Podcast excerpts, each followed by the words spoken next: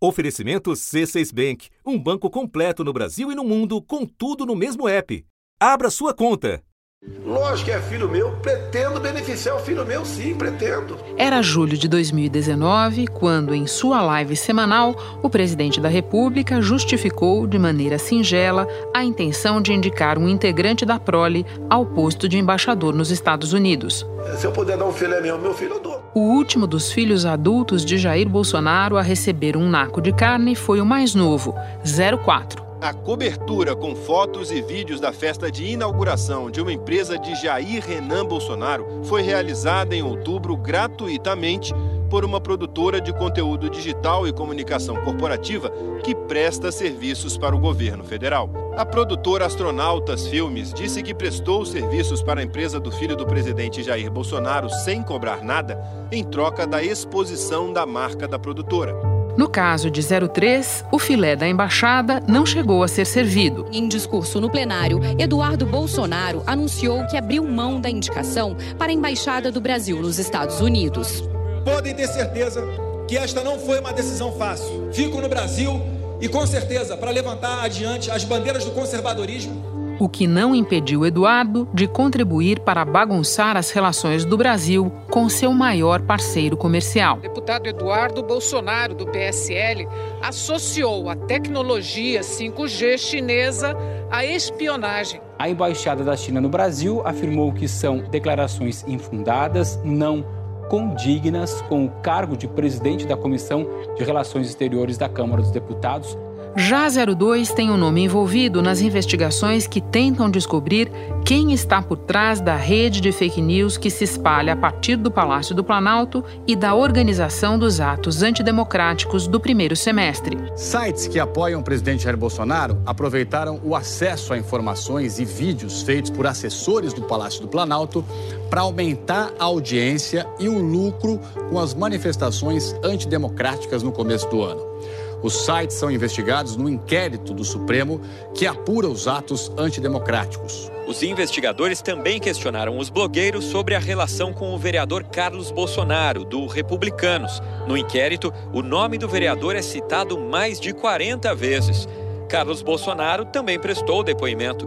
Perguntado se produziu para a divulgação mensagem ou material com conteúdo falso, respondeu que não. Mas, até aqui, o protagonista do caso potencialmente mais explosivo é 01. O Ministério Público do Rio denunciou à Justiça o senador Flávio Bolsonaro, do Republicanos, por organização criminosa, peculato, lavagem de dinheiro e apropriação indébita no esquema das rachadinhas, na época em que Flávio Bolsonaro era deputado estadual. A defesa de Flávio Bolsonaro disse que ele não cometeu irregularidades e desconhece supostas operações financeiras entre ex-servidores da Alerj. No capítulo mais recente dessa história, família e governo viram uma coisa só. Parlamentares pediram pediram que a Procuradoria-Geral da República investigue se a Agência Brasileira de Inteligência, a ABIN, produziu relatórios para ajudar a defesa do senador Flávio Bolsonaro a tentar anular o caso das rachadinhas. A ministra Carmen Lúcia do Supremo Tribunal Federal deu 24 horas para a Agência Brasileira de Inteligência e o Gabinete de Segurança Institucional da Presidência da República explicarem os supostos relatórios produzidos para ajudar a defesa do senador Flávio Bolsonaro a tentar anular o caso das rachadinhas.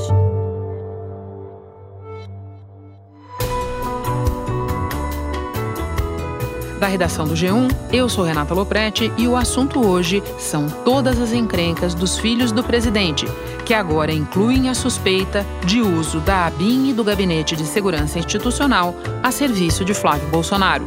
Neste episódio, eu converso com o jornalista Guilherme Amado, colunista da revista Época e da Rádio CBN.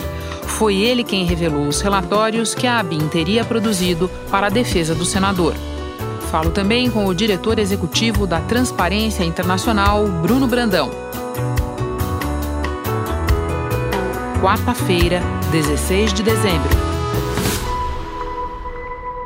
Guilherme, antes de chegarmos aos relatórios, eu te peço que a gente volte um pouco no tempo para você explicar quando e como se deu o primeiro contato da ABIN com o caso Flávio Bolsonaro. No dia 25 de agosto, houve uma reunião no Palácio do Planalto, na sala do presidente da República, no gabinete do presidente, em que as duas advogadas do Flávio, Juliana Birrenbach e Luciana Pires, se reuniram com o presidente, o ministro Augusto Heleno, chefe do Gabinete de Segurança Institucional, e o, e o chefe da BIM, o diretor da BIM, Alexandre Ramagem.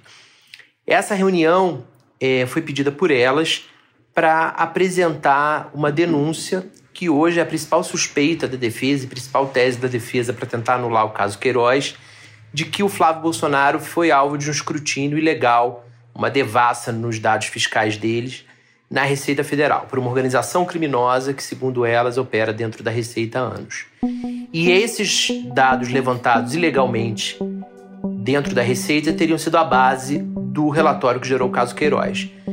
Muito bem, nesse dia, o, o Ramagem, chefe da BIM, pegou a petição que elas levaram, apresentando todos os detalhes dessa tese, e nessa petição elas pediam ajuda para conseguir os documentos que a embasam, que embasam essa tese.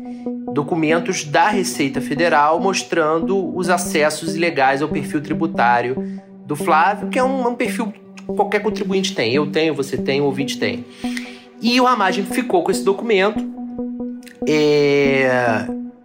tirou uma cópia, devolveu no dia seguinte a Luciana Pires e o, o Heleno, quando em outubro eu publiquei a primeira reportagem sobre essa história, contando dessa reunião e contando dos encontros do Flávio com o chefe da Receita, com o chefe do Serviço Federal de Processamento de Dados, o SERPRO, quando saiu essa reportagem, o Heleno soltou um, uma nota confirmando a reunião, mas dizendo que nada havia sido feito pela BIM após aquele encontro informal. Palavras dele.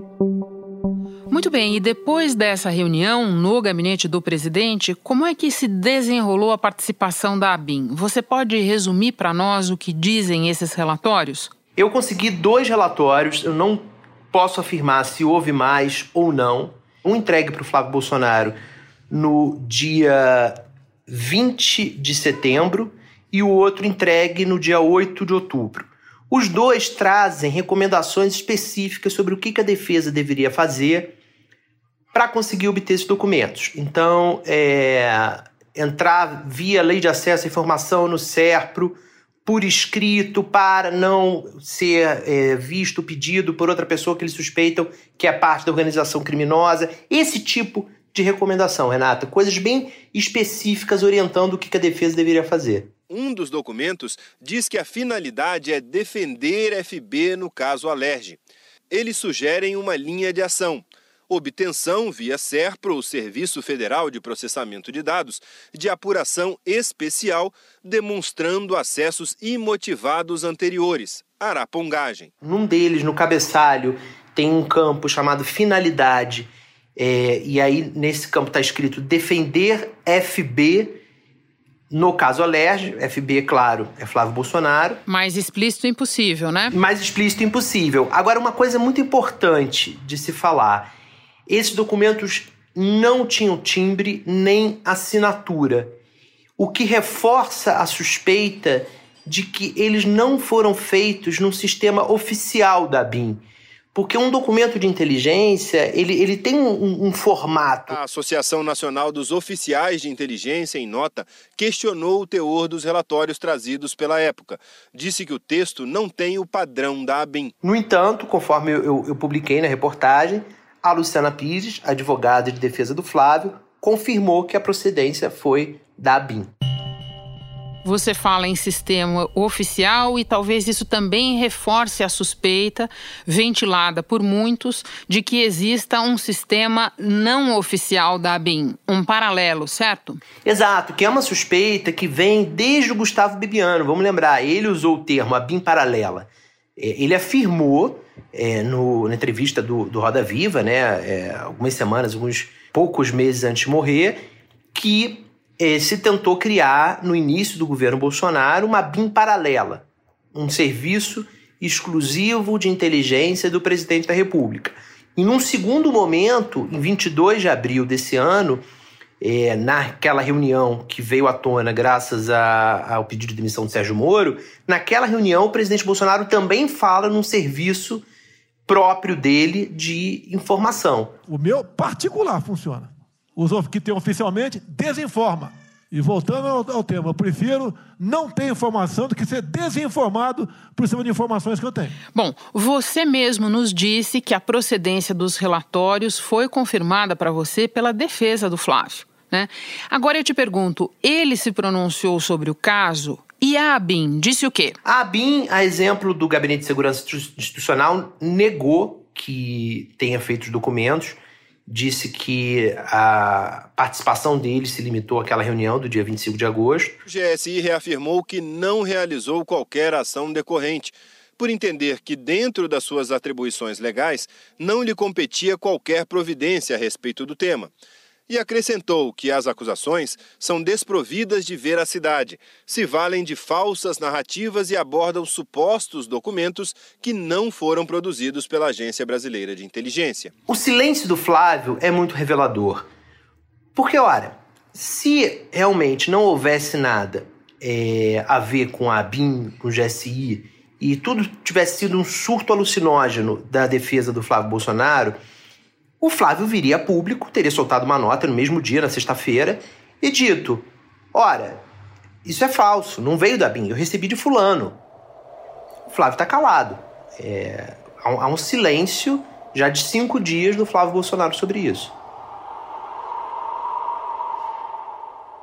Agora, Guilherme, de todo modo, a existência desses relatórios, confirmada pela defesa, deixa pendurado no pincel o general Heleno a respeito do que ele tinha dito anteriormente, não? Deixa, porque é, as, tem duas saídas aí. Ou é, o que ele falou é falso, ele está mentindo, ou existe uma estrutura que, de inteligência que produz relatórios e que o chefe do GSI a quem a BIM é submetida não sabe.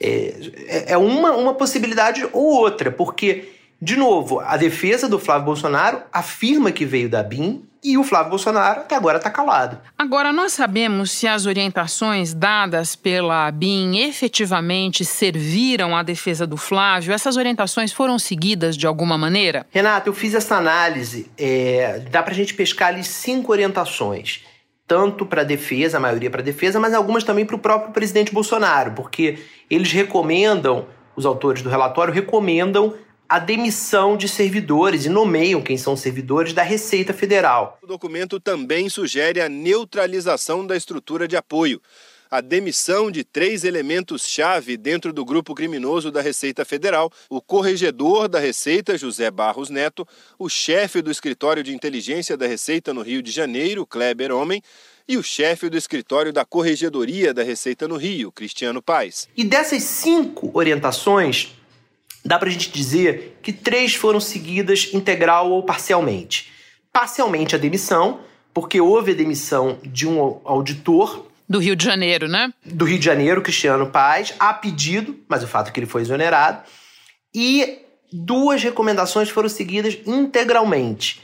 Uma é que foi a sugestão que a defesa entrasse por meio da lei de acesso à informação com pedido solicitando esses documentos que embasariam a tese de anulação do caso Queiroz ao Serviço Federal de Processamento de Dados, o SERPRO. As advogadas fizeram exatamente isso. Elas entraram com esse pedido. E um outro ponto que foi a sugestão que elas se reunissem com o chefe do SERPRO, Serviço Federal de Processamento de Dados.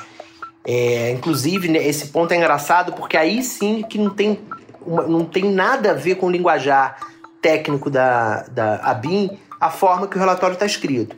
É, ele diz que a advogada deve pedir um cafezinho com os, o, presidente do SERPRO é, troca o nome da advogada, chama ela de doutora Juliette, ela se chama doutora Juliana, é, num, num, de novo, num, em termos que não são comuns a oficiais de inteligência num, num documento é, oficial, né? E isso foi feito. Mas, Renata, a gente tem que ter cuidado, porque não necessariamente isso foi feito porque estava no relatório. Porque são é, recomendações, são orientações que fazem sentido. Se elas estavam em busca do docu dos documentos para embasar a tese, é normal que elas fossem se reunir com o chefe do órgão que, de, que detém os documentos. As orientações fazem sentido, o que não faz sentido é a ABIN instruí-las como a tua apuração levanta a suspeita de que tenha acontecido. Agora, Guilherme, eu peço a tua ajuda para que a gente se atualize sobre os desdobramentos deste caso. No Supremo, a ministra Carmen Lúcia deu 24 horas para que se expliquem tanto o general Heleno quanto o diretor da ABIN, Alexandre Ramagem. E o Procurador-Geral da República disse que pediu informações à ABIN sobre os relatórios que teriam sido produzidos para a defesa de Flávio. Em que pé estão essas duas questões, Supremo e PGR, e no que você recomenda que a gente preste atenção a partir de agora neste caso? Os dois desdobramentos que você fez menção, da ministra Carmen Lúcia e do PGR, foram a partir de provocações de parlamentares.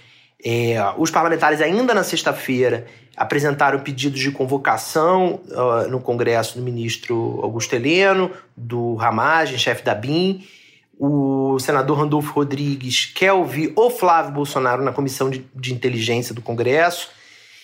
E tanto no, é, no STF quanto na PGR, o mais importante que eles precisam agora é o, uma prova de que o, o que houve, é, a produção dos relatórios foi feita de fato pela, pela BIM. O Gabinete de Segurança Institucional negou a existência de relatórios de inteligência que teriam sido feitos pela BIM para dar, orientar a defesa do senador Flávio Bolsonaro. Segundo o ministro Augusto Heleno, estes relatórios não existem. Eu vou ler um trechinho deste documento que foi, portanto, enviado à ministra Carmen Lúcia, relatora da ação, e, diante dos fatos que não possuíam qualquer envolvimento com a segurança institucional, concluí que não era de competência do GSI e nem da ABIN interferir no assunto. Foi curioso hoje o que o, o procurador-geral Augusto Aras disse, porque é, numa reunião com jornalistas, um, um café de fim de ano, ele falou assim: Ah, eu até peço à imprensa que envie as provas que tem é, isso é, chega a ser um, quase que engraçado, porque a quem cabe produzir provas é a ele, né, que é o PGR. O Procurador-Geral da República, Augusto Aras, também pediu informações à ABIN e ao GSI sobre a suposta ajuda à defesa do senador Flávio Bolsonaro. Aras disse que são graves as suspeitas de produção de relatórios, mas que ainda não há justificativa para uma investigação formal. A ministra Carmen Lúcia oficiou o, os dois, o Augusto Heleno e o Alexandre Ramagem. Ela, eu soube, ela está bastante preocupada. Carmen Lúcia afirmou que a suposta produção dos documentos é um fato grave e que o STF tem entendimento consolidado que proíbe o uso de órgãos públicos para fins pessoais. Porque ela é a relatora, Renata, você vai lembrar daquele caso é, que o STF julgou em agosto após vir à tona uma investigação que estava sendo feita no Ministério da Justiça é, sobre em cima de opositores do governo. E ali. Lembro bem. É, exatamente, ali naquele relatório, é, na, naquele acórdão que o STF, é, os ministros decidiram, eles foram muito específicos no que, que a BIM poderia ou não fazer. E a maioria dos ministros concordou com a exigência de interesse público para que a BIM receba informações de outros órgãos do governo. Sempre que a Agência Brasileira de Inteligência precisar ter acesso às informações, ela precisa de uma autorização do sistema judiciário para conseguir ter essas informações. Nós estamos falando aqui de dados que envolvem quebra de sigilo telefônico, bancário e até relatórios de inteligência financeira. É claro que interesses particulares, como a defesa do Flávio Bolsonaro, não está nesse escopo. Sobre o que a gente tem que ficar atento eu acho que tem uma pessoa que resolve todas as dúvidas dessa história se essa pessoa falar. Chama-se Flávio Bolsonaro. Ele recebeu os documentos, ele sabe de quem ele recebeu e ele bota um ponto final nisso. É só ele dizer de quem ele recebeu. Ele não é muito de falar, mas a gente pode esperar, né? Guilherme, muito obrigada por ter compartilhado a tua apuração conosco e por ter nos explicado o caso de maneira tão didática. Bom trabalho para você. Obrigado, Renata e vamos conversando. Hora de falar com Bruno Brandão. Bruno, entre os vários casos que já chegaram ao noticiário envolvendo filhos do presidente da República, este mais recente do senador Flávio Bolsonaro se destaca por envolver estruturas públicas de governo e de Estado.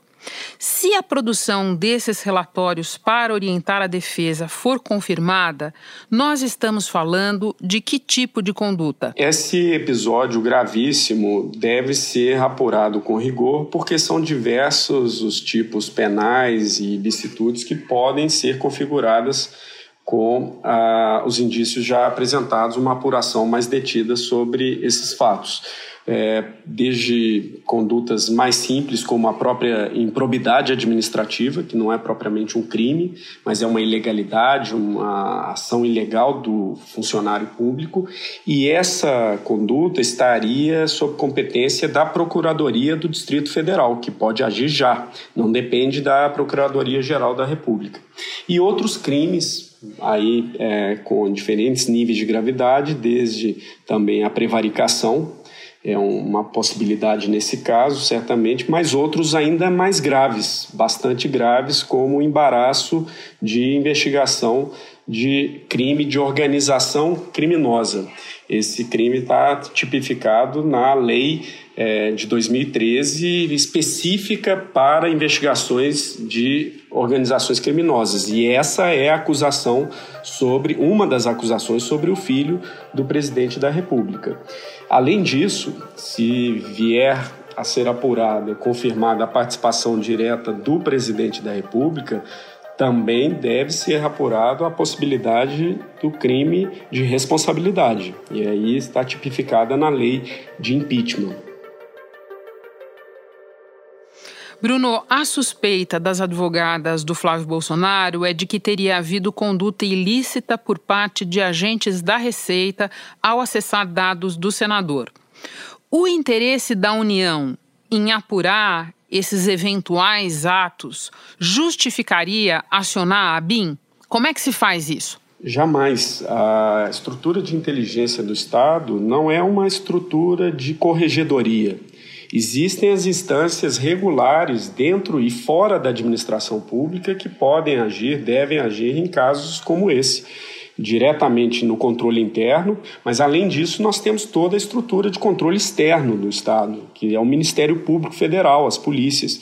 Então existe toda uma estrutura regular de controle que deve ser é, atuar, que deve atuar em casos como esse e jamais uma investigação sigilosa sem as garantias, os cuidados para apuração de qualquer tipo de conduta criminosa ou não. Bruno, nós tivemos no passado recente algum outro episódio episódio de que você se lembre em que foi acionado o botão errado, digamos assim, para tratar de uma suspeita? Olha, nós é, já viemos denunciando a Transparência Internacional desde 2019 diversos retrocessos nos marcos legais institucionais para o combate à corrupção.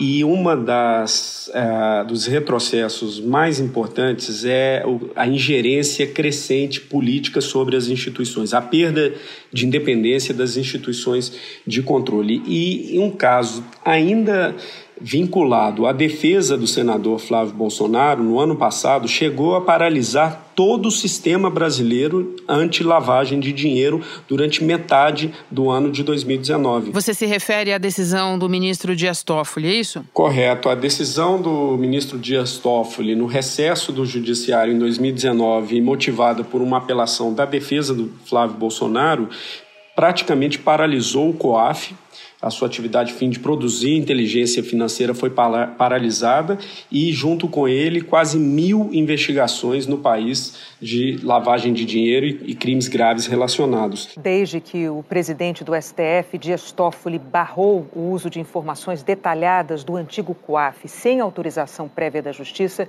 a polícia e o Ministério Público paralisaram investigações sobre lavagem de dinheiro em pelo menos 12 estados. Além da Lava Jato, alguns desses inquéritos envolvem facções criminosas e milícias. Isso foi tão grave que chegou a motivar uma visita de uma missão de alto nível da OCDE em novembro do ano passado ao Brasil.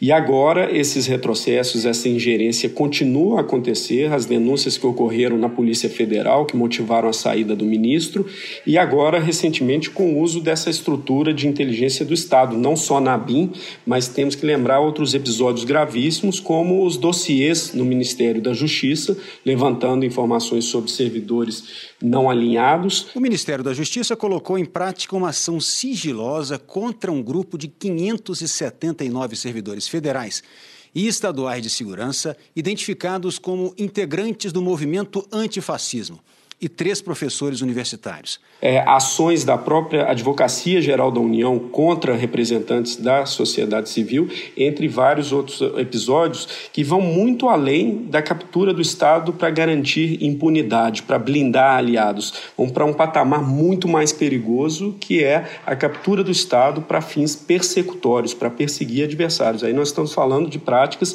de regimes totalitários, regimes autoritários. Por fim, um dos relatórios a que a defesa de Flávio Bolsonaro teve acesso, e é sempre importante lembrar que a defesa reconhece que teve acesso, cita nomes de servidores específicos. O que é que isso significa do ponto de vista institucional? Muito importante é, considerar que esse documento, além de é, recomendar estratégias para garantir a impunidade do senador, ele também aponta medidas para punir, para exonerar servidores. Segundo o relatório da ABIN, outros dois servidores federais são acusados de serem integrantes do grupo na Receita.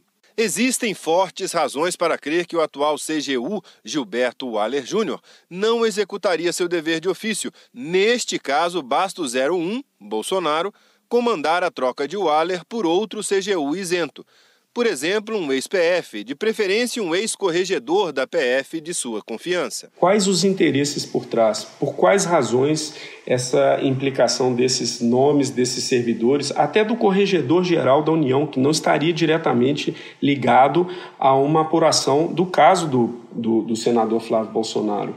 E algo que ameaça muito mais do que a luta contra a corrupção muito mais do que a garantia de impunidade. Ameaça o nosso Estado democrático de direito, algumas garantias, seguranças básicas, liberdades básicas da sociedade brasileira. Bruno, muito obrigada pelas informações, pela conversa. Bom trabalho para você. Muito obrigado, Renata. Foi um prazer.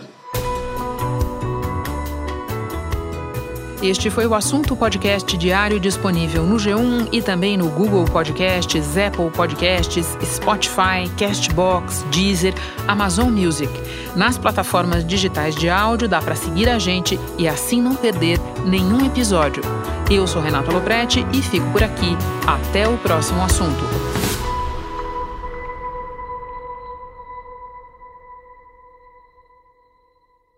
Você no topo da experiência financeira que um banco pode oferecer. Escolha um banco completo no Brasil e em qualquer lugar do mundo. Abra sua conta no C6 Bank.